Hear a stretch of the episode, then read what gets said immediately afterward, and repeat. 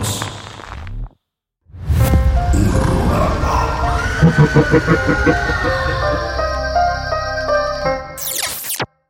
Saludos amigos de Horrorama, bienvenidos a un nuevo programa de esta cuarta temporada. Mike, ¿cómo estás? Muy bien, güey, muy contento. Estoy muy, Muy emocionado del episodio de hoy. Todavía no vamos a decir de qué va, pero... Todavía no, todavía no. Todavía. Bueno, no, si ya ven el título, güey. probablemente si ya se están leyendo el título, pues ya saben de qué va. Nos estamos autospoileando, güey. Un poquito, un poquito. sí, sí, ya vieron la imagen, le di un clic. Es la pues- tradición, es la tradición. sí, sí, sí, sí.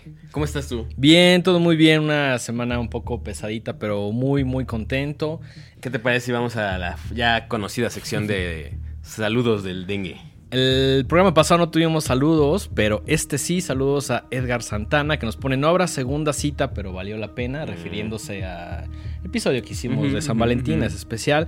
Saludos a Milena Gil, que por acá nos explica la definición de chungo. Ah, Muy bonita también. Saludos a Yasmín Landaverde, que también por nos escribe por acá. Saludos a Eructitos del Cine, a Pérez Cruz, a César R. Luna, que también ya es clientazo, a David Zárate, a Bernie Ortiz, a Are Arte, a Pedro Miguel Cervantes, a Claudia Munguía, a Efren Romero, a Yared Magaña.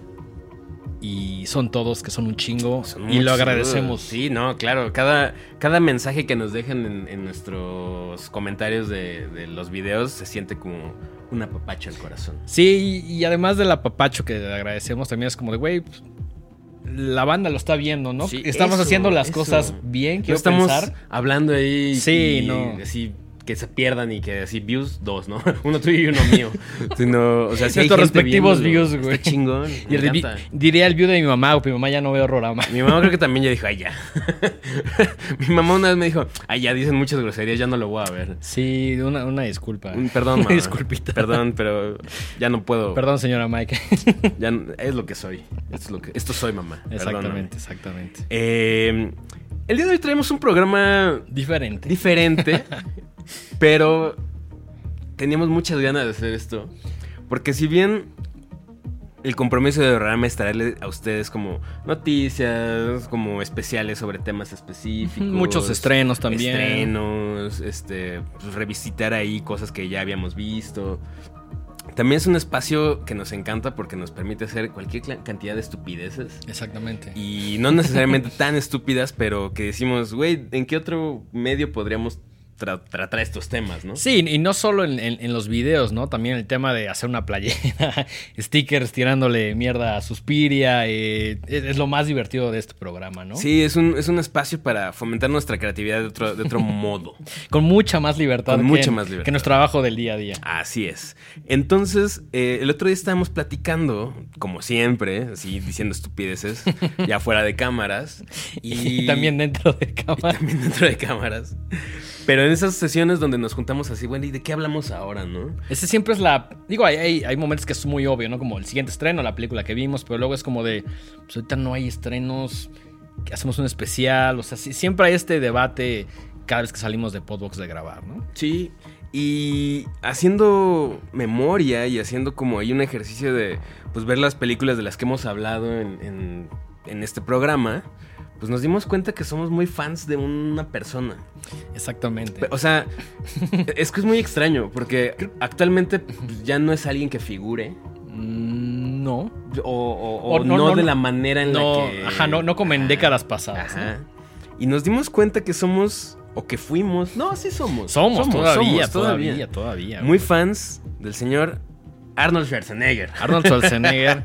Arnold. Arnold Schwarzenegger, como diría Bart Simpson. Ajá, ajá. Eh, sí, la verdad es que la idea nació un poquito medio de broma, como de, güey, un especial de Arnold Schwarzenegger que se llame El último héroe de acción, ¿no? Es que lo es. Y empezamos como a revisar las películas y fue como, no mames, no mames, no mames. Todo esto es parte del universo horrorama de alguna manera, ¿no? y, y creo que con esa mentalidad es que llegamos a, a hacer este, este especial. especial, sí. Eh, le- además, mientras hacíamos nuestras notas, mientras como recabábamos información para el episodio, pues nos, o sea, la neta sí me emocioné, güey. O sea, sí, sí, sí tiene una historia muy interesante y muy emocionante. Es una historia me atrevo a decir, hasta muy motivante, ¿no? Sí, Como sí, sí, sí, de, sí. de- de una persona que viene de Austria, que empezó muy desde abajo, con muchas carencias. Llegó sin un varo a Estados Unidos Sí, a la edad cual. de 21 años en 1968. Exactamente. Eh, su nombre completo es Arnold Alois. Bueno, no, supongo que se pronuncia Alois. No, no sé, no sé por qué no sé austriaco. eh, no sé alemán. Eh, es Arnold Alois Schwarzenegger. Así es. Y pues nada, empezó desde muy morrillo como con esta fascinación por hacer bodybuilding. Se empezó a clavar en ese mundo. Y en esa época era como un poco... No era considerado como un deporte tal cual. Sí, no, era co- como visto como una disciplina menor, ¿no? Muy menor, como un- más una curiosidad, como algo ahí, sí, como dices, bastante, bastante menor. Y fue a raíz de que él y unos empresarios empezaron como a meterle mucho dinero a esto, que se volvió como una cosa, o sea, Arnold Schwarzenegger es bastante relevante en más de un aspecto, más, más allá del... O sea, sí, gracias a él hubo un boom en los 80s y 70s. de bodybuilding. De bodybuilding y de gente metiéndose a los gimnasios a ponerse super mamada. Eh, en los 70s, Arnold Schwarzenegger dominaba absolutamente el mundo de las cabrón. competiciones de body- bodybuilding. Ganó cinco títulos de Mr. Universe Está y siete ¿no? de Mr. Olympia. También creo que si no me equivoco ganó Mr. Europe, que fue de los primeros, y eso lo llevó a Estados Unidos. Por ahí leí una entrevista donde él, pues, obviamente, no todo el día, pero muy constantemente estaba haciendo ejercicio, y su jefe le decía como, güey, deja esas mamadas, bla, bla, esto no, no te va a servir para nada, eh, dedícate a otras cosas. Y, y- y el mismo Arnold en diferentes entrevistas como que comenta esta relación como de amor, odio con su jefe, que es como, güey, amo a mi jefe y sí me apoyó en unas cosas, pero también hubo momentos donde mi jefe era como de, güey, estás perdiendo el tiempo con esto, ¿no? Y él dice que se volvió de alguna manera como un, un motivante, una suerte de gasolina para decir, güey, voy a hacer algo importante dentro del el bodybuilding, ¿no? Sí, sí, sí. Entonces, durante toda esa década se dedicó a ganar títulos, a hacer... ya era como una... Es que lo que, va, lo que pasa después lo catapulta, obviamente, pero durante todos los, a los, a los 80, bueno, a principios de los 80 ya era una estrella. Sí, sí, sí, sí, sí. De, de la onda de- del fisicoculturismo. Y con esto en mente, eh, lo empiezan a buscar, primero para algunos pequeños papeles de, de cine, digo, de tele, perdón. Eh, pero en 1982 da su primer gran... Ah, no es cierto, perdón, en 1970 En 1970, ajá. da su primer salto a la pantalla grande con esta película que se llama Hercules in New York. Sí, ese es lo primero que Lo tiene. primero ¿no? que tiene. Que de hecho ni siquiera está. Su, su nombre está como Arnold Schwarzenegger. Está como Arnold Strong. Ok. O sea, como que dijeron, no, este nombre está muy complicado. Es que, ajá, él, él también en varias entrevistas dice que había un chingo de gente que le decía, mira, brother, con tu acento y con tu apellido, nad- o sea, jamás vas a tener un protagónico porque es impronunciable y obviamente se nota que es extranjero, güey. Entonces tienes, digamos que un montón de cosas en contra que no te van a permitir tener un papel más protagónico, más principal en una película de Hollywood tradicional, ¿no? Sí, sí, sí. Obviamente toda esta gente se equivocó. No tenían ni idea de lo que estaba a punto de pasar. Nadie, yo creo que en el, bueno, De hecho, le fue bastante mal con esa película, ¿no? O sea. sí, no figuró mucho. No, es una comedia ahí bastante, bastante, bastante malona, pero fue lo que ya empezó como a, El primer escalón, ¿no? Sí, de alguna sí, manera. sí, sí. Eh, entonces, bueno, durante esos años siguió haciendo televisión y su lo que necesitaba era que lo pusieran en el papel adecuado, ¿no? Entonces, en 1980 eh, protagoniza esta película de ciencia ficción y aventuras llamada, bueno, más, más aventuras que ciencia ficción, llamada Conan the Barbarian. Antes de hablar de Conan the. Barbarian, hay un documental llamado Pumping Iron de 1977, Ah, sí, sí, sí, sí. que hay mucha gente que cree que es un documental sobre Arnold Schwarzenegger, Ajá. pero no, porque él todavía no tenía una carrera, No, ¿no? no, no. Sí tenía ya una carrera dentro del fisicoculturismo y este es como una suerte de documental donde él, él explica como todo el tema, eh, se mete ahí como un poquito más clavado al tema de los ejercicios eh, y, y fue gracias a este documental de Pumping Iron que le dan el papel de, de Conan the Barbarian, ¿no? Así es. También por Pumping Iron del 77 ayudó mucho a popularizar el tema del fisicoculturismo en países como Estados Unidos. Sí, absolutamente. Y, y Conan the Barbarian Eh, pues es una película bastante eh, mediana en el sentido de que no tenía el gran presupuesto, Sí, no, no, tenía no. un gran reparto. Por ahí protagonizan el, el legendario Max von Sydow y James Earl Jones. Sí. ¿no? Que además la película está eh, escrita por Oliver Stone, güey. Ah. De esos, me encanta cómo se van tejiendo y Sí, tenemos sí, un sí. montón de datos así para este programa. Porque es muy chistoso cómo la gente que empezó como en unas cosas muy pequeñas de repente termina Sí, tienen nombres grandes, ¿no? Muy, muy locas, ¿no? Y fue un hitazo. Conan de Barbarian fue su primer así. se- se- lo, lo- lo catapultó muy cañón. También es así que dos años después saca una secuela que se llama Conan the Destroyer, que ya no le fue tan chido, pero pues ya empezaba ahí como a, a- a verse lo que iba a pasar, ¿no? A mí, me encanta Conan the Barbarian porque sí es un pedo muy Frank Frazetta, güey. O sea, desde que ves el póster dices, güey, no mames, esto se ve increíble. Eh, básicamente es una historia de, de venganza. Eh, él se ve increíble. Dicen que durante la filmación ese güey se acabó muy madreado porque él hacía prácticamente todos sus stunts. Mm, sí. Entonces que acabó muy madreado y que el director estaba haciendo, no mames, a huevo, esto es lo que quería, ¿no? Que se sintiera como un pedo muy físico, muy real. Y la película se ha vuelto muy de culto en los últimos años, Sí, ¿no? sí, sí, sí, sí.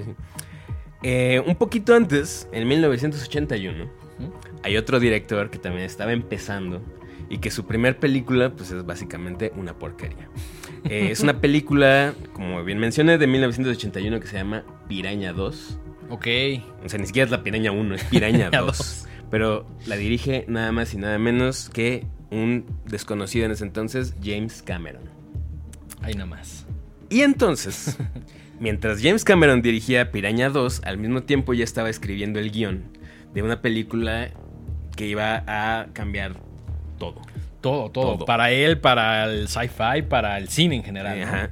Y estamos hablando de Terminator de 1984. Así es. Que, dicho sea de paso, eh, el- o sea, Kyle Reese eh, iba a ser Arnold Schwarzenegger. Sí, él, y de hecho hay como igual entrevistas que estuve escuchando donde Schwarzenegger como que decía, no, pues es que yo quiero ser el personaje principal, bla, bla.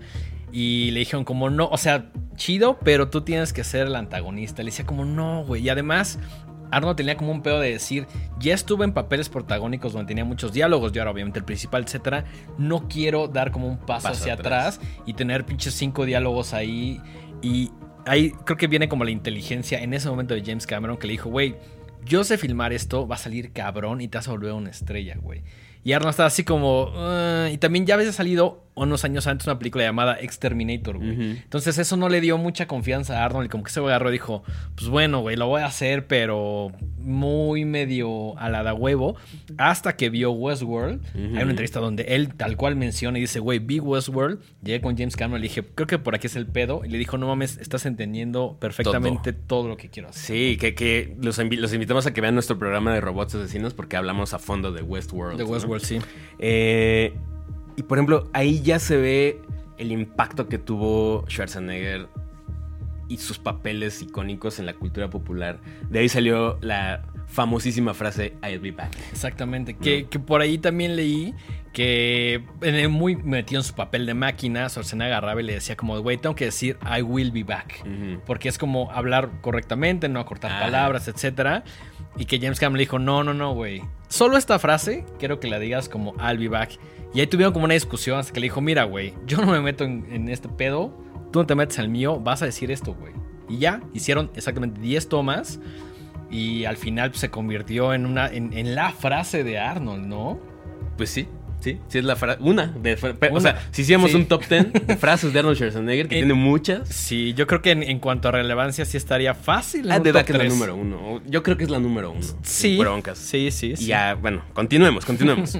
Eh, entonces, bueno, The Terminator llegó en 1984 y lo posicionó como este...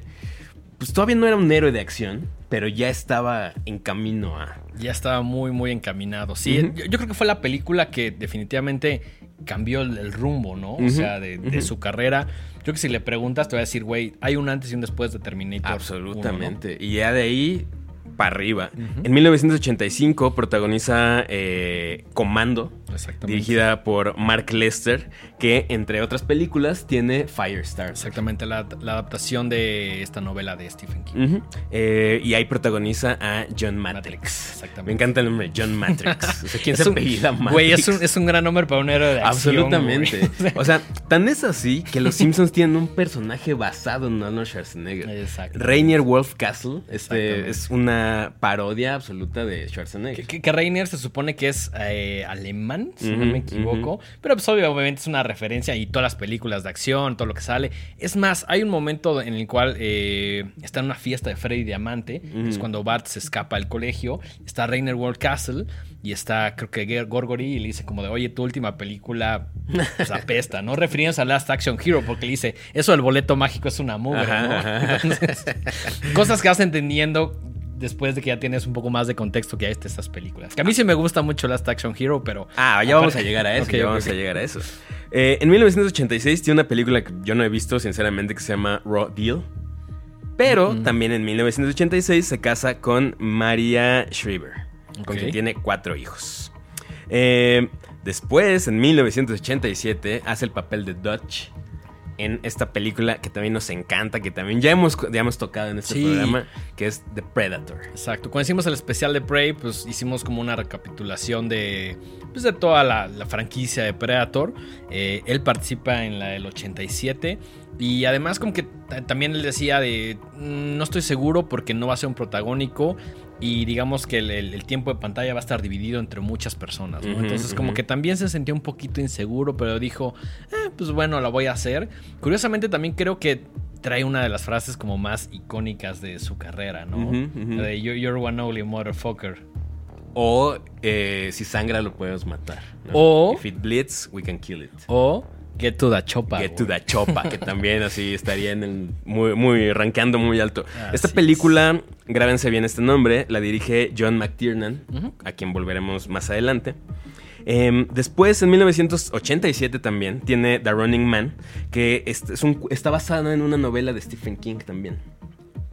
Eh, es una película de una sociedad distópica en el futuro, donde un policía que lo declaran ahí como culpable de algo tiene que participar en un programa de televisión, donde pues es un- un- una lucha a muerte contra otros personajes ahí bastante peculiares. Creo que alguna. Es, es medio sci-fi, Sí, ¿no? sí, sí, absolutamente. Ok, ok. Sí, es- no la he visto, pero aparece en el documental de In Search of Tomorrow, que es el de sci-fi. Ah, así es. Eh, y y lo- la protagoniza con María Conchita Alonso. Wow. Eh, en el 88 tiene Red Heat. Yo no la he visto. No, Red Hit sí, definitivamente. Si alguien la vio, acá nos dice nuestro camarógrafo Producción que estrella de sí. producción. He visto el 98%. De todas las Ok. mencionadas, creo que me faltan dos. Red Heat, la tendremos que ver. Sí. Eh, y luego, Schwarzenegger sentía que estaba encasillándose en cierto tipo de papeles. Y viene su primera oportunidad de hacer algo distinto. Exactamente. Y, y esto es muy interesante también, porque, pues yo sinceramente, en mi memoria, Schwarzenegger no solamente lo tengo como un héroe de acción, sino también como alguien muy chistoso. Sí, que, que esto eh, me atrevo a decir que es algo que gente como Ivan Reitman descubrió, ¿no? Ujú. El, el ya encasillado en el héroe de acción, después de Predator, después de Commando, obviamente después de Terminator, como que decía, pues sí sirvo para esto, pero miren mi rango, ¿no? Miren mi rango. mi rango. Que es muy chistoso porque todos, o sea, sí, son películas que nos gustan, pero prácticamente todo es lo mismo. O sea, una, un güey súper mamado, Acabando, acabando con, los malos, Sí, sí, sí. con frases así súper Épicas. épicas, con armas y, y tan tan, ¿no? Sí. Y, y Twins, eh, dirigida por Ivan Reitman, que tal vez recordarán porque dirige nada más y nada menos que Ghostbusters. Descansa en paz, señor. Descansa en Ivan paz, Reitman. señor Ivan Reitman. Eh, lo pone junto a Danny DeVito y se hace esta dupla eh, cagadísima en Twins. Sí, curiosamente esa película al principio se llamaba The Experiment. Ajá. Entonces por ahí tuvo una relación muy cercana con Ivan Reitman. Y como que Ivan le dijo, güey, yo creo que eres una persona muy divertida, tienes todo para hacer este papel, ¿no? Y como que ahí este güey dijo, sí, quiero hacer algo diferente, creo que es el momento. Y agarró y dijo, bueno, ¿qué te parece si hacemos esto? Yo voy a invertir o apostar por mí mismo por esta película, por esta comedia, muy diferente a lo que ya había trabajado. Y Ivan Reitman también dice, va, entonces ninguno de nosotros dos va a cobrar. La película cuesta alrededor de 16 millones, que es hoy en día muy poco para una película, Muy casi poquito. nada. Y recaudó como, puta, como 180. Que ahí esos güeyes agarraron y dijeron, va, yo no cobro, pero sí de lo que ganemos, nos vamos a llevar un pedazo, ¿no? Y de ahí tuvieron un pedo con el productor porque dijo como, güey, no mames, me estafaron esta película. Hizo un chingo, bla, bla. Y es un poquito como la historia de, de- de que dijeron, güey, voy a apostar en, en- en- en la comedia. Y al final resultó algo muy cabrón porque a Twins le fue increíblemente bien, güey. Así es. Em, después, dos años adelante, en 1990, otro de sus grandes. Llega otro de sus grandes hitazos. Puta, güey. Que esa sí creo que no hemos hablado mucho en No, Horrorama no, no. y es para, un, crema, para un futuro especial de ciencia ficción, creo que es imperativo que hablemos de Total Recall. Sí. El metro de Chabacán. Que, dicho sea de paso, tiene escenas filmadas en el metro de Chabacano en la Ciudad de México. Y en el Metro Insurgentes. Y en el también. metro Insurgentes en también. Sale- Sí, hay, si se fijan, hay. Incluso la otra vez que la estaba volviendo a ver, hay como un taxi, hay, hay como cosas ahí que se Sí, le fueron al se- señor. O no sé si se le fueron, porque Paul Verhoeven es una persona muy capaz para dirigir, pero como que dijo, "Me voy a dejarlo ahí. Y si lo piensas bien, si quitas como este contexto futurista, si dices, no mames, sí, sí, güey, es, es por donde pasó seguido, ¿no? Sí, sí, sí, sí. El, el mismo Paul Verhoeven decía, perdón, el mismo Arnold decía como, güey, nos fuimos a México porque filmar ahí era mucho más fácil y, y la arquitectura ayudaba mucho para este lugar como futurista, ¿no? Sí, entonces eh, Paul Verhoeven se quitó la espinita de trabajar con Arnold Schwarzenegger porque originalmente él lo había propuesto para el papel de Robocop. Sí, que de hecho en una cena eh, Arnold Schwarzenegger se encuentra a Paul Verhoeven y le dice, güey, no mames, Robocop quedó cabrona. Y le dice, oye, pues ahí cuando tengas un alguito, Ajá, ajá. déjame chance, ¿no? Y La- le dice, va, va, va, le dice, tengo un proyecto, te lo voy a enviar y tú me dices qué pedo, ¿no? Sí. Y es Total Recall. Sí, y, y curiosamente la, la razón por la que no escogieron los productores a Schwarzenegger para Total Recall, digo, para Robocop, fue que decían que estaba muy grandote para el disfraz. Sí. Que se iba a ver todavía más grandote, ¿no? Entonces, bueno. Creo, creo que fue la- como las primeras veces que jugó como en su contra el tener un físico tan construido, sí, ¿no? sí, sí, sí, sí, absolutamente. Eh, esta película eh, está basada en un cuento de Philip K. Dick que originalmente se llama We Can Remember It For You Wholesale. Ok. Eh, y dicho sea de paso, también el guion es eh, hecho en, colaboración con el gran Dan O'Bannon, Uh, ¿A eso no me la sabía, a güey. quien le debemos Alien. Nada más y nada menos. Nada más y nada menos. Eh, el mismo 1990 Ujú. se avienta otra comedia más en colaboración con el, el gran Ivan Reitman. Exacto. Que es también una cosa muy chistosa, que tiene mucho que no la veo, pero estuve viendo como escenas ahora y tengo muchas ganas de volverla a ver. Es una película muy. Para sentirte bien, es sí, como es, es como, güey, esa película que quieres. Es todo lo contrario a Total Recall. Sí, claro. Que quieres verla y relajarte. Y dices, como, ay, güey, esto lo puedo ver con mi familia en cualquier momento.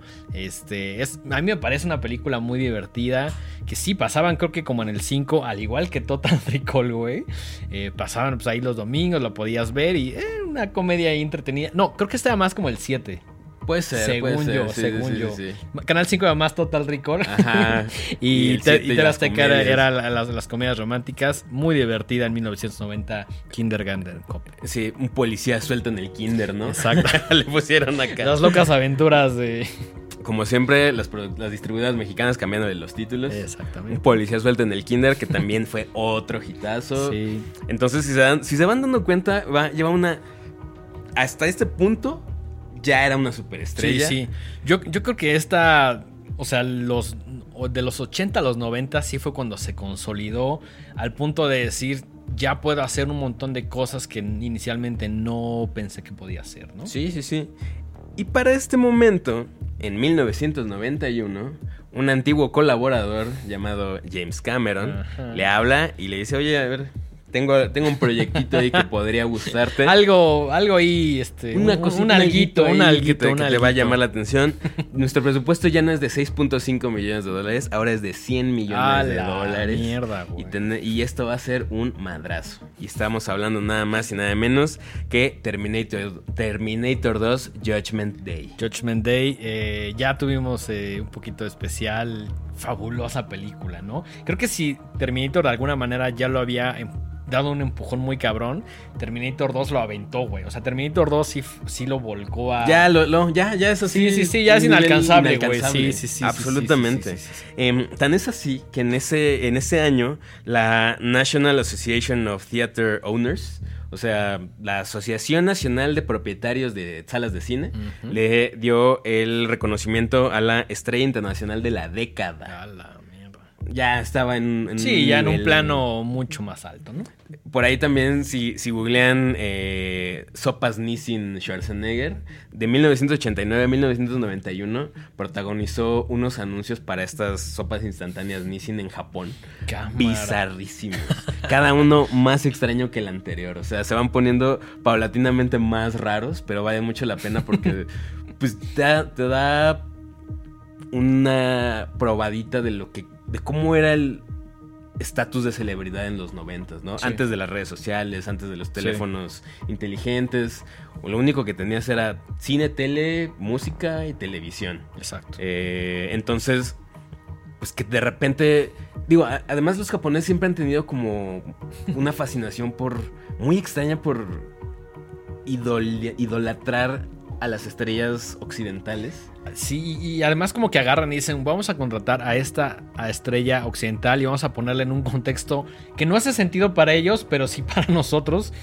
Y en situaciones muy extrañas, no quiero decir ridiculizándolos, pero en, en- en situaciones que no son convencionales para nuestra cultura, ¿no? Sí, no, porque aparte es un humor, son unos códigos visuales y de comunicación muy diferentes a los nuestros. Entonces, sí, ver de repente este tipo de, de comerciales es muy extraño, ¿no? Que cada vez que. Perdón que haga tantas referencias a los Simpsons, güey, pero el comercial de Mr. Chispa, güey, que salen como de pronto unos humos que se convierten en morras y una vaca y un güey entrevista una vaca y Es que así, así son como bebé comerciales, una marina, Sí, o sea, sí, una sí. cosa así muy extraña, ¿no? Em, después, en 1993, viene como el primer reality check ya de, de- para Arnold Schwarzenegger. Eh, se acerca a él el mismo John McTiernan que había, que había dirigido Predator y que también hizo por ahí Die Hard. O sea, es- no, es, no es tampoco ningún... No mames, Die Hard. que algún día en el futuro haremos un especial sobre Sí, Bruce sí. Willis, yo creo, que también nos cae muy bien. Que también ha salvado al mundo en, en múltiples ocasiones, el reino animal, el Armageddon, eh, todo, güey. De hecho, Armageddon iba a ser Schwarzenegger y ¿Ah, sí? pasó. Ujú. Tengo ahí una lista de, de- de roles para los cuales fue considerado eh, y, o, o no quedó Ajá. o él pasó. Por ejemplo, regresándonos un poquito, en la serie en la serie live action de Hulk iba a ser eh, Hulk, el- la versión Ok, sí, la pintada. Ajá, ajá. Ok, ok, ok, ok. y perdió, perdió por eh, Lou Ferriño. Eh, audicionó para ser Superman en el 79 y para ser Flash Gordon en el 80 y pues tampoco quedó. No, no, no, no, no les gustó. Por más que me guste Flash Gordon, creo que fue un acierto no aceptar esa cosa. Sí, no, totalmente, totalmente. Eh, le ofrecían el papel de John McClane para Die Hard y pasó. Pero estuvo bien. No, no que- me imagino, no me imagino a alguien que no sea Bruce Willis en ese papel. Perdón, Ya sé, o sea, no, es, absolutamente. es tan icónico, güey. Tan. Sí, siento que Arnold. A lo mejor había hecho bien, pero hubiera sido una película muy diferente. Eh, fue considerada para el papel del Doctor Octopus en una película que no. Es un proyecto que no se dio, donde James Cameron iba a dirigir Spider-Man. Mm, Fue considerado para el papel que mm, 10 años después hizo eh, Will Smith en I Am Legend, I Am Legend, ajá. que tampoco eh, funcionó ese proyecto. Tampoco me lo imagino con ese güey. No, obviamente no. Este está muy chido. Eh, igual como 10 o 15 años antes, fue considerado para el papel del Doctor Manhattan para un proyecto que no se dio de The Watchmen. Ok. Este también suena interesante, ¿eh? Le ofrecían el papel de Judge Dredd y Assassins, que después pasó para Sylvester Stallone, Stallone y también ahí sí lo rechazó. Y él y el mismo Stallone eh, fueron la inspiración. Bueno, más bien, se escribieron sus papeles para Face Off. Ok. Y ambos pasaron. Ajá. Y al final se lo quedaron John Travolta Nicolas y Cage. Nicolas Cage. Ok. Y Nicolas Cage se quedó también con un papel, eh, con su papel para La Roca. Órale. Originalmente estaba pensado para Schwarzenegger, no lo quiso. y Me gusta quedó. más Nicolas sí, Cage en. La Roca, güey. ¿no? Que también En somos es- muy fans de En Nicolas ese Cage. sí creo que no me imagino para Noah Schwarzenegger porque siendo Nicolas Cage en La Roca un científico tal cual, güey, no te imaginas un científico Sí, súper no, no, no, construido, para ¿no? nada. Y bueno, pasó también para eh, el papel de. En, en Armageddon. No, Ok. no recuerdo cómo se llama el, el Iba a ser. Bruce Willis. Iba a ser Bruce Willis. Ok, ok, ok. Ese sí lo veo. Ese tiene ejemplo. más sentido, tiene más sentido, sí. Eh, entonces, regresando a 1993, Tres. eh, John, eh, John McTiernan eh, le ofrece este proyecto que se llama Last Action Hero, que el guion es de un tal Zach Penn, Ok. que vendió su primer guion a los 23 años y es esto, es. Last Action Hero. Y en su momento Schwarzenegger dijo que era el mejor guion que había leído en su vida. Así, que le encantaba la... Si no han visto Last, Last Action Hero, creo que en su momento no fue comprendida. No. Está muy avanzada, muy meta para, el, para la época. Sí, incluso, no, o sea, no importa cuándo la veas, como que tardas un poquito como en asimilar qué es lo que está sucediendo. ¿no? Es una película muy meta. Me gusta que tiene el espíritu muy, muy a la manera de, de- del director de, de hablar sobre cine, sobre, sobre la belleza y la magia del cine, ¿no? Que tienen otras películas eh, como Cinema Paradiso, muy, muy diferentes la Sí, una a la claro, otra. claro. Pero este, esta idea como del cine y del, del- amor por la pantalla grande, creo que se refleja muy bien en Last Action Hero. Además de que es muy autorreferencial con, con Aaron Schwarzenegger, que ya había tenido papeles, y que en esa película se ve todavía más, más exagerado, ¿no? Yo la fui a ver en el cuando está en la ficción, ¿sí? Sí, sí, sí, me, Yo- me llevó mi papá. Y yo recuerdo que estaba así de... ¿Cómo? O sea, mi, mi mente me Ujú. así voló. Es que cuando estás niño, esa idea de que se- el niño está dentro de la película y el tema de la ficción se vuelve. No, y eso que decías, es que eso, eso es de otra película, ¿qué hace ahí, no? Ajá, a mí me encantaba esa parte donde entran al, video, al videoclub y hay un cutout Ah, de sí, Terminator sí, y eso es Stallone. Eso está muy chingón. Y Ajá. pasa al principio de la película. sí, está muy chingón. Ajá. Y además, soundtrack enorme, güey. Por Soundtrack ahí trae enorme. Megadeth, trae CDC, creo que trae Slayer. Trae cosas bien, bien chidas. Yo creo que mi primer encuentro con Last Action Hero no fue en sí la película que renté unos años después. Fue ver el CD, güey. Yo tenía el Y- cassette. Por ahí lo debo chingada. tener en casa de No mi mamá. mames. De hecho, me gustaba mucho. Yo no soy nada fan de ACDC, pero la rola de, de ACDC que viene ahí, que se llama Big Guns, eh, fue una petición expresa de Arnold Schwarzenegger para la banda. Qué fino, güey. Y la banda dijo, ah, pues sí, órale, va. Pues, güey, Y- último héroe de acción, güey. Ajá. Entonces, eh, pues sí, también tiene un soundtrack increíble. Me gusta muchísimo esa película. Y es muy curioso como, te digo, ver este, cómo se van entrelazando las ideas. Porque si ustedes googlean Zach Penn, Z-A-K-P-E-N-N, eh, es un guionista muy joven. Y a él se le deben las historias, por ejemplo, de la primera de X-Men. Eh. La historia de Avengers, la primera, es de él Ok. está metidísimo ahí en el mundo Marvel. Pero es muy curioso darse cuenta que la- el primer guion que él vendió fue el de Last Action Hero. Muy chingón a mi gusto, ¿no? Pero sí, película muy incomprendida. Creo que en Le fue no terrible, le fue, terrible. Costó una la nota y le fue fatal. Chale. Sí, creo que se ha vuelto medio de culto conforme pasa el tiempo. Y eso es decir mucho, güey. Creo que en general la película no, no figura para eh, muchas personas, ¿no? Para nosotros sí, nos encanta, pero como dices, en su momento completamente incomprendida y por, por lo adelantada que estaban las ideas. Sí, pues creo que no, no sé si no estábamos listos para algo así. No sé qué hubiera pasado si una película...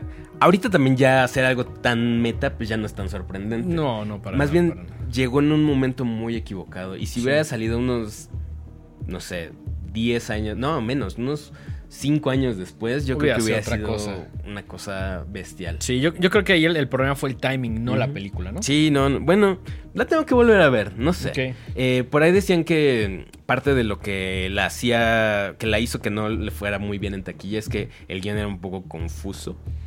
Mm, En ay, mi mente creo que es bastante claro, pero... Sí, o sea, vieron la retrospectiva, sí. Yo la volví a ver esta semana y la neta Ok. Dije, ah, pues sí, es- o sea, como que llevaba N cantidad de años, como 15 años sin verla o más. Y fue como, ah, no mames, qué chingón volver a encontrarme con algo que disfruté en la infancia, ¿no? Ujú, ujú, ujú.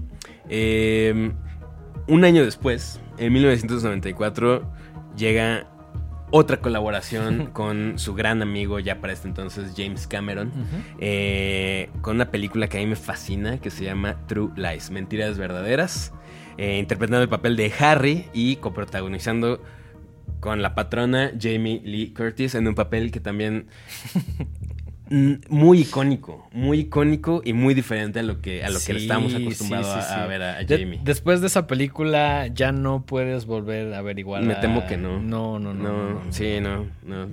Ahí googleen esa ciertas Está en escenas. YouTube, está en YouTube. está Si en pueden ver YouTube. la película porque vale la pena, es una película interesante, muy chida, muy divertida. Bueno, no sé si divertida es la a mí palabra. me encanta, es divertidísimo. Pero es una gran película y sí ves a una Jamie Lee que no se había visto, al menos hasta ese momento, ¿no? Eh, en esta película, Schwarzenegger interpreta a un agente encubierto. Y me encanta la, la premisa. De día es vendedor de computadoras. Y de noche es un agente como ya estamos acostumbrados a verlo, ¿no? Es un Exacto. héroe de acción. Un héroe de acción. exacto. Y tiene los problemas de un eh, una pareja, ¿no? Su, su- su esposa es Jamie Lee Curtis. Es de alguna manera un drama, ¿no? Es una especie de drama. Y ella está muy cansada de su vida aburrida de ama de casa, ¿no? Y pues, además de eso, ella cree que le están poniendo el cuerno. Ajá. Ajá. y entonces Schwarzenegger, eh, Harry, le idea toda una historia para devolverle un poco de spiciness Sí, sí, a su vida, ¿no? Y entonces se vuelve una comedia de enredos increíble con escenas de acción. Mucha acción, eso. Súper Es que es eso, güey, las escenas de acción. Creo que todo vale la pena en True Lies, ¿no? Todo vale la pena en True Lies. Me encanta. Así, tengo. No, no, me dio tiempo de verla esta semana, pero yo creo que me la voy a echar al fin porque. Dátela, es dátela. Súper, súper, Sí, súper sí. divertida. Y no solamente eso, yo creo que es de mi top 5 de películas favoritas de Schwarzenegger. ¿Y si- y si- ¿Vamos a hacer un top? No sé, son tantas que ya ni sé. Yo creo que al final hay que obligarnos a hacer un top 5. Ok, ok. Con, con- con lo que tenemos. Siendo lo más, o sea, diciendo, güey, en caliente, estas son las 5. Ok, me late, Va, me va, late. va. Eh, tenemos luego, ese mismo año, una colaboración más con Ivan Reitman, eh, llamada Junior, Sí. que creo que no le fue tan bien. No, no, o sea, ni de broma le fue lo, lo mismo que a Twins. Yo recuerdo, ahorita que estaba como revisitando la película Junior, recuerdo haber visto el póster y desde que vi el póster, yo siendo un morrito dije, ¿qué, qué pedo con eso? O sea, como que no entendía, ¿no? Sí, ¿no? O sea, eh, Junior 94 con Ivan Reitman, eh, yo no soy tan, tan fan. Sí, no, como que se les estaba acabando ahí un poquito la, gracia, esa, la, esa dupla. la ¿no? gracia. sí. Sin embargo, en 1996 eh, se estrena una película que también somos muy fans, que se llama Jingle All the Way. Exactamente. Güey, yo soy esa persona, juzguenme si quieren, que ve Jingle All the Way en marzo, cabrón. Sí, O sea, claro. Que es como, güey, una comfort movie, Jingle All the Way, ¿no? O sea, Divertidísima también. divertirse. Esa sí recuerdo que la vi al cine con mis jefes. Ok, yo no sé si la vi en el cine, pero recuerdo haberla disfrutado mucho. La dirige en tal Brian Levant, que entre sus otras películas también dirigió la live action de Los Picapiedra. Ok. Mí también me gustan las Sí, action. con, con John Goodman. ¿Nunca viste los, los, eh, las figuras que sacaron de los Picapiedra de ese live action? Seguramente sí, Es- pero... Güey, me dan un chingo de miedo. güey. Te lo juro. O sea, güey, fui hace poquito al, al rock show, que es este tianguis que se pone ahí saliendo de, de- del metro, güey. Y venían como esas figuras y decían, no mames, de niño me daban miedo, me siguen dando miedo porque ¿Pero por qué? como que se ven muy... No sé, güey. Como que no supieron traducir esa Ajá, figura. y, y tienen como una proporción medio ra- No sé, no sé, güey. Me dan mucho miedo esas cosas, pero la película es chida. Jingle All the Way es una película, a mi gusto, obligada para cada Navidad, güey. O Súper para película, cuando estés sí, así sí, bajoneado, sí. es como, güey, Turboman, güey. Turboman, que por ahí... güey. Personajes entrañables. Me encantaba esta idea de que iban a buscar la figura de Turboman y solamente había figuras de Booster porque es algo muy real, es una insight muy real. Nadie sí. quiere a los personajes secundarios. Nadie quiere al personaje secundario a menos que sea algo muy chingón, güey. Y, Sí. y creo que en, en cierto momento, sobre todo en los 90, si había este tipo de, güey, no puedes comprar, no puedes entrar a Amazon. Tus jefes o quien te fue a hacer un regalo tenía que ir a buscarlo. Y siendo el juguete más hot del año, pues estaba cabrón. Creo que a mis jefes les pasó eso con los caballeros del Zodíaco, ¿no, Sí, claro. Que era así de, güey, yo quiero a Pegaso. Y mi jefe, como, güey, solo te conseguía dragón, no sé, güey, otra cosa, güey. Ya ni me acuerdo los personajes, güey. A- al Casio, güey, así. Ajá, sí, sí, sí, güey. El, este pelón ahí que se mar- lo matan, creo que en la primer, en el primer capítulo. o el de las casas, güey, que era así como, güey, yo quiero acuario y mi jefa como, güey, encontré un Géminis, güey, di que te fue bien, güey. Digo, siempre aprecié mis juguetes, pero el, el- el tema es como esa complejidad que había en ese momento, ¿no? Que me encanta cuando van como a este taller de santas que le dan como una versión en español que se desarma, güey. Es una película muy divertida y es para toda la familia. Que voy a aprovechar para. el otro- alguien me regañó el otro día porque me decían, ¿por qué sacas el celular así a media. a media. a medio video? Pero es que si lo saco es porque estoy buscando algún Sí, dato. no, no, no porque estés chateando con Milena. No, güey. no, no, no, no, sino porque estoy buscando ahí algún, algún dato Algún chistoso que se me está olvidando. Ok. Y es que en Jingle All the Way sale también en un papel un poco menor Phil Hartman. Es ¿Qué el, es, papel el, es el vecino. Ah, claro, el vecino cagante, güey. Ajá. Sí, sí, Que- que le quiere bajar a la esposa, güey. Así es, que Claro. reconocerán. Bueno, con- tal vez su cara no, los, no les suene familiar, pero es la voz de un montón de personajes De los en Simpsons. Los Simpsons. Eh, hasta que falleció hace un par de años. Pero era la voz de Lionel Hutz, era la voz de. Sí no sé, tenía Troy McClure. Troy McClure tenía como cinco, ¿no? Sí, sí, sí, Si era, sí, sí. si era, si es, un- si es pieza clave al menos para esos, para esa traducción eh, gringa de, de- bueno, no traducción, para el idioma original de los Simpsons, ¿no? Entonces, bueno, eso fue en el 96. Y yo creo que en este momento ya estaba en que- empezando a llegar a esa Sí. curva hacia abajo. Sí. Ya, o sea, yo creo que su último, su última gran película fue True Lies. Eh, Ujú. Después, en el 96 también, tiene una película que se llama Eraser. Sí. que creo que sí vi, pero la neta no la tengo nada, nada fresca. Yo sí la vi, no la tengo fresca. Película dirigida por Chuck Russell, que además eh, dirigió Dream Warriors. Exacto, Nightmare on Elm Street 3, y- no, on Elm Street 3 Ajá. y The Mask. Ajá. Y The Bluff, güey. Ah, Un también, remake de The Bluff también se lo aventó. Entonces, la, la- la verdad es que la película es. Sí, o sea, no, no es la gran cosa. Es más como una gente ahí que se dedica a borrar o eliminar personas, ¿no? Como, a- como ese tema de Eraser, ¿no? Mm, no. O sea, pueden verla, pero no es algo que diga como. No, no es como Jingle All the Way, ¿no? Sí, que no, se no, sí no, no. corran ahorita a verla. Sí, no, no, no. Em, después, en- sí, bueno, y supongo que fue un fracaso en taquillas porque no es nada relevante. Sí, no, no, no. Creo que no le fue tan bien Eh, en palabras de, de Arnold, esta era como, quería que fuera su regreso a estos personajes que le habían dado la fama, como estos... Sí, el- héroes. el- como el estereotipo del Ajá, hombre de acción, ¿no? Eh, en 1997 somos testigos de una de las cosas más deplorables que mis ojos han visto y que un chingo de Pero- gente más ha visto. Pero ¿sabes qué, güey? Cuando la vi de morrito no la odié, güey. Eso es lo peor de todo, güey. O sea, no, no sé si porque era una persona muy impresionable, pero, o sea, como que dije, eh, pero sí recuerdo que el personaje, o sea, la neta, el de Jim Carrey me gustó. Hoy, No, en, hoy en día creo que no envejeció muy bien ese, ese Joker, ¿no? Muy caricaturesco, muy exagerado. No, era el Riddler. El Riddler, el Riddler. Y de hecho eso es antes, porque eso es Batman Forever. Ah, estoy Exactamente, confundiendo, pero el artífice de estos bodrios es el mismo, es Joel Schumacher, que públicamente se ha disculpado por hacer esas películas. Es que sí, güey. O sea, ne- neta ver a Schwarzenegger como Mr. Freeze es lamentable, güey. Sí, sí, Los sí. diálogos son para llorar, güey. Los, los, esos intentos de chiste, güey. Así te voy a dejar helado. No, güey.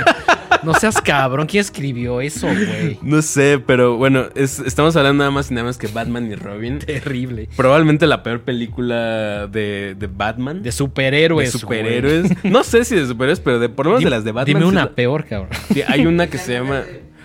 Y hay una que es donde sale Shaquille O'Neal.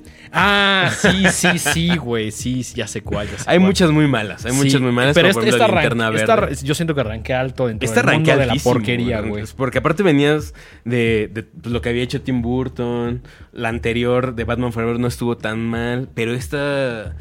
Sí, no, no, no. Lo, lo peor es el intento de humor, güey. Sí. Y, y me he topado con gente que la defiende. Con argumentos que a mí no me parecen eh, muy buenos. Pero es como esta modita de decir, güey, voy a defender algo que, que claramente está horrible. Tengo un amigo que la defiende porque dice que a él le gustaba mucho y que él creció con las versiones de la televisión, donde era el sock, pow, Sí. Y entonces dice, es que a mí me gustaba mucho eso y siento que esto era como ese intento de quitarle la seriedad y el dramatismo de las anteriores y hacerle algo más para niños.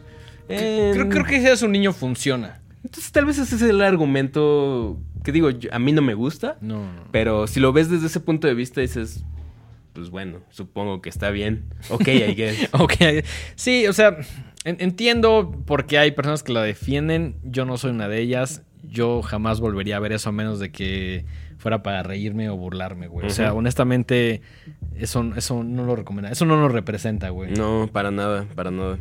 Eh, en 1999, ya después de haber derrotado al depredador, después de haber peleado contra Con Batman. Batman, después de así desen- desmantelar un- una organización terrorista, dice, "¿Qué- qué- ¿con quién me falta enfrentarme? Y pues se avienta ahí eh, End of Days, Un tiro ahí con el chancludo. un tiro ahí con nada más y nada menos que el chamuco. Exactamente. Que Eh, también. una- interpretando el papel de Jericho. Hasta el nombre está súper mamado, así Jericho. Recuerdo que yo llegué a esa película también por el soundtrack. Ajá. Porque era el 99 y traía Korn, traía Limbisky, traía Rob Zombie, traía creo que Seven Dust, traía Everlast, güey, que ahí viene una canción que me encanta, Everlast, y luego ya descubrí la película, güey, pero... Era, era esa época en la que todos los soundtracks de películas de acción tenían que traer así. Era lo que estaba de moda, sí, como, Puro como ese new metal, ¿no? sí, sí, sí, sí, sí, Y que todas las películas acababan con así pantalla en negro y un guitarrazo así de que empezaba el tema de la película. Y creo que la y creo que la única donde funciona eso es En en Matrix. Güey. Sí, sí que ahí aparece Wake Up de, de Rabia en contra de la máquina. Sí, sí, sí, sí. Eh, esta película la dirige Peter Haynes o algo así, no sé qué escribí aquí. Pero, Pero no, no es una película relevante para no, este. no. Fíjate que en su momento cuando la vi, No la odié, no. pero Creo que hasta me gustó, fíjate. Porque Esta sí tiene, la neta tiene un chingo de rato que, no, que no la he vuelto a ver. Y sí recuerdo más el soundtrack, honestamente. Es más, si me apuras, por ahí lo tengo en mi casa en un estado bastante very good, güey. Por ahí eh, coprotagoniza, coprotagoniza a Gabriel, Gabriel Byrne haciendo el papel de como la- el, el diablo en su faceta humana. Y me acuerdo que me daba mucho miedo su actuación. O sea, como muy seria, muy. Creo- sí se veía malote. Creo, creo que es el- de las cosas rescatables de la película. No porque sea una mala película, pero sí parecería inferior si se contrasta con lo demás que hemos visto. ¿no? Aprovechando que saqué mi celular, eh, el director Peter Hyams, Hyams, no sé cómo se pronuncia, también tiene eh, Time Cop Órale. con, con Van Damme. Que esa sí está chida. Sí, sí, sí, sí. Y creo que con esto podríamos como cerrar toda esta etapa de, de películas que vimos y que teníamos que ver porque era la nueva de Schwarzenegger. ¿no?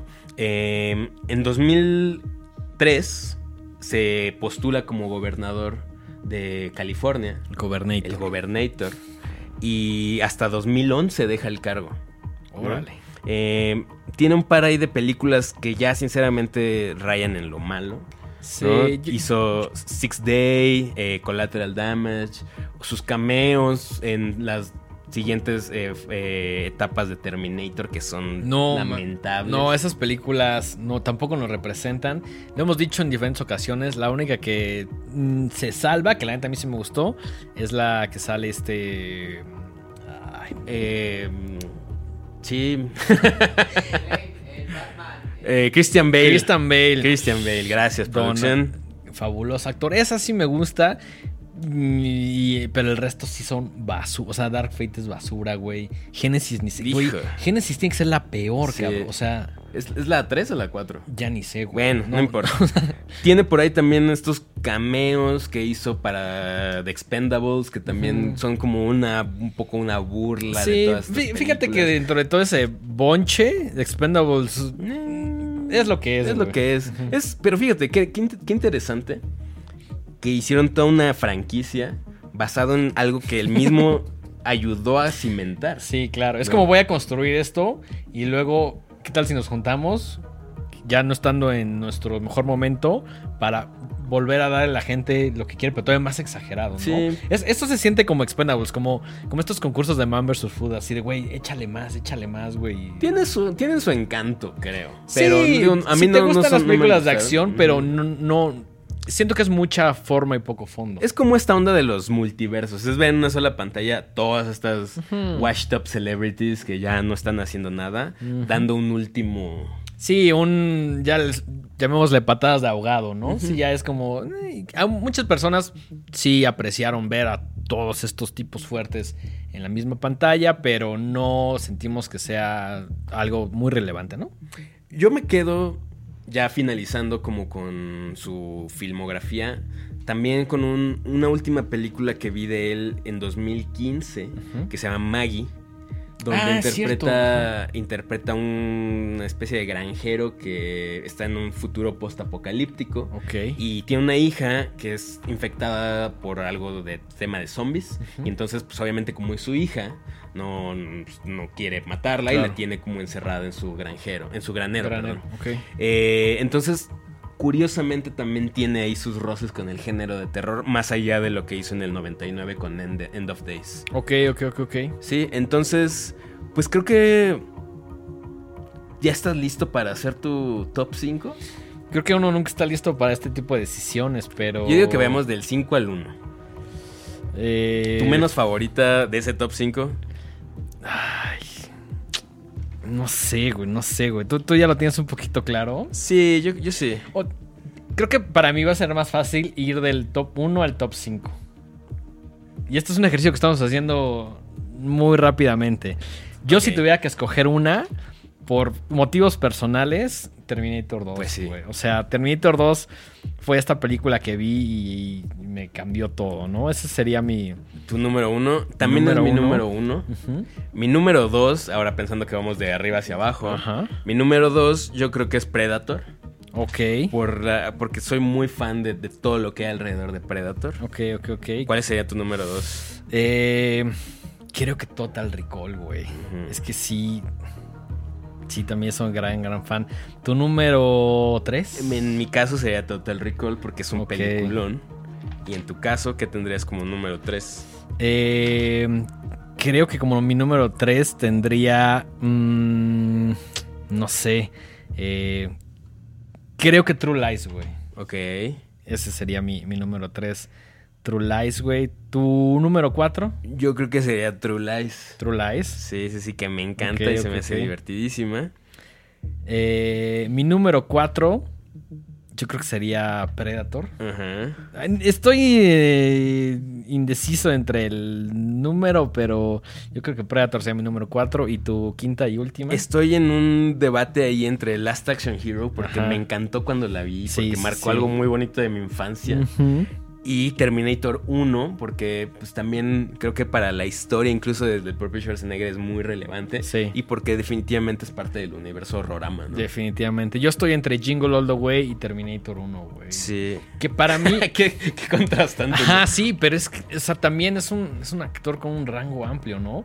Creo que Jingle All the Way sí cayó en el momento exacto de mi vida y me recuerda a ese momento que fui con mis jefes a ver la película, la pasé muy bien. Eh, con- contrario a esto, también tengo grandes recuerdos de un sábado en la noche, muy de niño, ver Terminator y decir, esto no se parece nada a la 2. No sé si me está gustando Mm. y ya comprenderlo un poquito más grande, pero sí recuerdo ese sábado que acaba de ver fútbol y fue como, güey, voy a ver Terminator. Y lo entendí mucho después, pero la historia me parece una cosa increíble. Sí, yo, yo tengo un recuerdo bien bonito de Terminator, o sea, como de en general de, de- de la 1 y de la 2, que estaba yo con mi abuela y estaba estaba diciendo yo algo de estábamos en una comedia familiar o algo así y estaba yo diciendo algo de Terminator 2 y mi abuelita me corrigió. Te dijo, no, no, no la dirigió Zack Snyder, la dirigió James. O algo No, así no, no, no, algo así como de la historia, como dijo, "No, porque acuérdate que en la primera él es el y yo así de Abuela. abuela Qué chingón, güey. y- y no me acuerdo exactamente qué me dijo, pero se me quedó muy grabado el recuerdo de que mi abuela me corrigió algo de, de sobre la, la historia de Terminator 1 y 2. Qué chido. Yo también tengo grandes recuerdos de ver Terminator 2 con mis jefes. Y mis jefes dijeron como... Güey, creo que la... No sé si la escena como del... De Mil que saca como la navaja y desmadra como a los foster parents. O no me acuerdo qué escena, pero que mi jefa dijo... No mames. así". Eso y también cuando tuvimos la oportunidad de ir a Universal Studios a ver el... El Terminator 2 en 3D. Ah, Güey, O sea, cada vez que yo menciono Terminator, mi jefe me dice, güey, ¿te acuerdas? Y es como, güey, claro que me acuerdo, cabrón. O sea, estuvo verguísima. Estuvo increíble. Curiosamente, yo también tuve chance de ir cuando tenía como 12 años a los estudios Universal. Y sí, esa cosa la tengo grabada con fuego en mi cerebro. O sea, Hay, hay Era- un momento, no sé si te acuerdas, yo la verdad lo tengo como muy confuso porque fue hace mucho tiempo, donde el 2D se vuelve 3D, güey. Ajá. Y esa parte fue como dije, a la mierda, güey. Para los que no sepan bien de qué estamos hablando, eh, había un- una atracción en los estudios Universal donde te llevaban como a las instalaciones de Cyberdin Sí. Y te mostraban así como de, ah, sí, aquí está la mano del Terminator, no sé qué, y ahora vamos a ver, no sé qué. Y luego te sentaban como en una salita y según te iban a mostrar como una proyección de algo. Ajá. Pero en ese momento se rompía el techo y caía John Connor, creo. O alguien, un lookalike de, de, de Terminator. Según- ajá. y entraba alguien en una moto. Sí, sí, sí, ya había fuego. Y luego también como que había agua, porque sale como la, la- el momento en el cual desmadran al Ah, bueno, T-1000, espérate, espérate, espérate. Entonces, era como, ¿qué está pasando, no? Y entonces ya se subió un vato que se parecía a John Connor a una moto y se iban, ¿no? Y entonces ya te decían que te pusieras los lentes y empezaba Sí, como, cierto, un, un paseo en primera persona Ajá. de justo la resistencia contra las máquinas. Sí, sí. Y era, en ese momento yo recuerdo el 3D más impresionante que había visto en mi vida. Sí se veía así palpable, acá las cosas acá. Me acuerdo que salía como una araña líquida, como de este mercurio. Ok. Y, y me acuerdo clarísimo que en una de las escenas como que hacía esto, así movía su pata Ah, hacia sí, ti. sí, sí. Y como que sentías muy... Güey, de morrito, esa madre sí te, sí te hacía para atrás. te hacía hacer para claro, atrás. claro. ajá. Y al final alguien le dispara y es cuando explota. Y ahí es donde te echaban agüita y decías como de, wow. Exactamente. Y me acuerdo era como 4X, ¿no? Como- Sí, sí, sí, como de todo, ¿no? O sea, multisensorial. Y recuerdo haberme comprado una playera increíble que ya obviamente ya no me queda. ya. Que si pudiera me la volvería a comprar. Y me compré un, un, este, cilindro que tenía una cabeza de T800 que Qué todavía debe estar en casa de mi mamá. Qué fino. Yo recuerdo que mis jefes no compraron como nada saliendo de la atracción, pero después me lo dieron de Navidad, güey. Mm. Me dieron mi termo eh, igual, como de metal, güey, que viene así Terminator 2. 3D Experience y por ahí también está en casa de mis jefes, güey. Grandes recuerdos. Sí, entonces creo que sí decidimos hacer un programa sobre este personaje que también obviamente no nos íbamos a clavar en su carrera política porque nos vale pito. Sí, no, Y eso- porque tiene muchas cosas ahí criticables, etcétera, Muchas que no también. vamos a, a- a tocar en este programa, es porque es la estrella de un montón de cosas que nos hacen muy felices completamente. y que están así completamente arraigadas en nuestra nostalgia Sí. y en nuestro cariño y en puro recuerdo bonito de nuestra infancia. Exacto. Yo, yo creo que también por eso el, el- el- el actor y sus diferentes personajes en este rango muy amplio se volvieron, de alguna manera, como dices, medio nostálgico. Como que le tenemos un cariño especial a Arnold por, porque crecimos con él de alguna manera, ¿no? Sí. Como muchas personas, como diferentes generaciones. Eh, si bien ya no conectamos con lo último, sí hubo un momento donde era como de, güey, si sale Schwarzenegger tengo que verla. güey". Sí, O sea, no, absolutamente. no había una opción, ¿no? Por eso este programa se llama El último héroe de acción. Yo, si bien hay un montón más de actores Sí, que nos gustan. Sí, y, y, por ejemplo, está un Bruce Willis, está un Stallone. Eh, a últimas fechas, pues, no sé, personajes como Jason Statham, ajá, ajá. ajá, que tienen cosas pues, chidas o que sí hemos visto, pues también no tienen una carrera como la de Schwarzenegger. Sí, siento. no tan, tan, tan No. variada y, y tan exitosa hasta cierto punto, ¿no? Eh, también hay por ahí una entrevista, un- una suerte de discurso que Arnold Schwarzenegger da eh, so- sobre todos estos obstáculos que tuvo alrededor de su carrera y da como por ahí varios consejos que me gustaban mucho, ¿no? Como de, güey, si tú confías en algo, hazlo y con la constancia y cierto tipo de valores lo vas a poder lograr, ¿no? Es un discurso muy bonito, está en YouTube.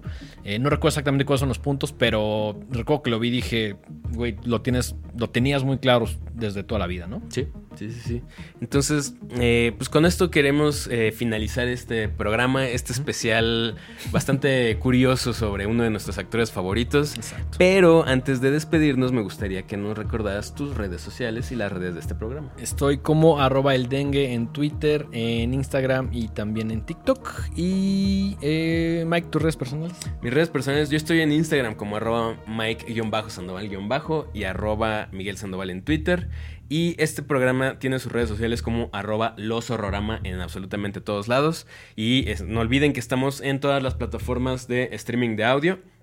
Y no olviden suscribirse también a nuestro canal de YouTube. Muy importante. Y como les hemos comentado en un sinfín de ocasiones, si les gusta este programa, déjenos un comentario, un likecito, suscríbanse y comuníquenselo a sus conocidos. Este programa no es gratis, cuesta un likecito, cuesta un subscribe, cuesta un share, entonces nos ayuda más de lo que ustedes creen. Y sobre todo si quieren más programas de horrorama, si quieren boletos, si quieren Chasquitas. regalitos ahí varios, pues tiene que ser un trabajo entre todos. Así es. básicamente. Eh, esto fue Horrorama. Nos vemos en el siguiente episodio. Hasta la próxima. Adiós.